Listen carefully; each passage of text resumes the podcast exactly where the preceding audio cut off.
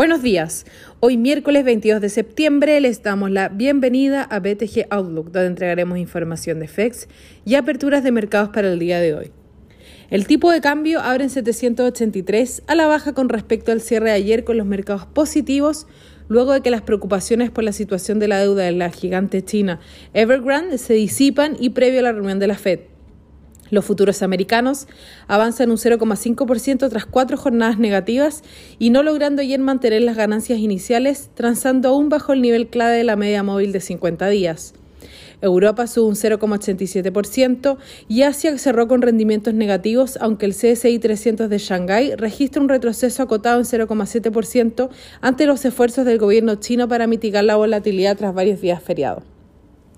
El cobre rebota un 2,4% y el petróleo lo hace en un 1,22%, mientras que el dólar a nivel global transa sin grandes variaciones.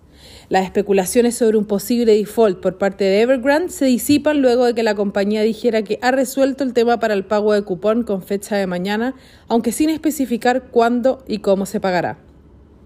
El acuerdo llevó a las especulaciones de que la compañía podría haber acordado retrasar los pagos sin tener que caer en default para tranquilizar a los mercados luego de varios días de alta volatilidad gatillado por el ruido relacionado a la deuda de Evergrande, el Banco Central chino inyectó el equivalente a 13,9 billones de dólares en liquidez de corto plazo en el sistema financiero. Hoy tendremos reuniones de la Fed en donde probablemente se señalará un retiro de estímulos no convencionales para este año, aunque el foco estará en el conocido gráfico de puntos con las proyecciones de alza de tasas, en donde podría incrementar la presión por un alza de tasas durante el 2022. Siete de los 18 miembros señalaron alzas durante el 2022 en la reunión de junio, aunque la mediana aún apuntaba al 2023. En el plano económico, a las 15 horas se conocerá el desenlace de la reunión de la Fed, pero antes tendremos ventas de viviendas usadas a las 11 horas.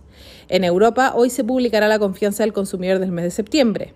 En Brasil, hoy a las 18.30 se conocerá la decisión del alza de tasa CELIC, en donde el mercado anticipa un alza de 100 puntos base desde 5.25 hasta 6.25. En el plano local, hoy se votará en particular el cuarto retiro del 10% de los fondos de pensiones en la Comisión de Constitución. El tipo de cambio opera en 783,5 hasta ahora, en línea con la apertura, aún con los bajos montos transados el día que estará marcado por la reunión de la Fed. Técnicamente los soportes estarán en 781 y luego 777, mientras que al alza las resistencias estarán en 784 y luego 787. Muchas gracias por habernos escuchado el día de hoy. Los esperamos mañana en una próxima edición.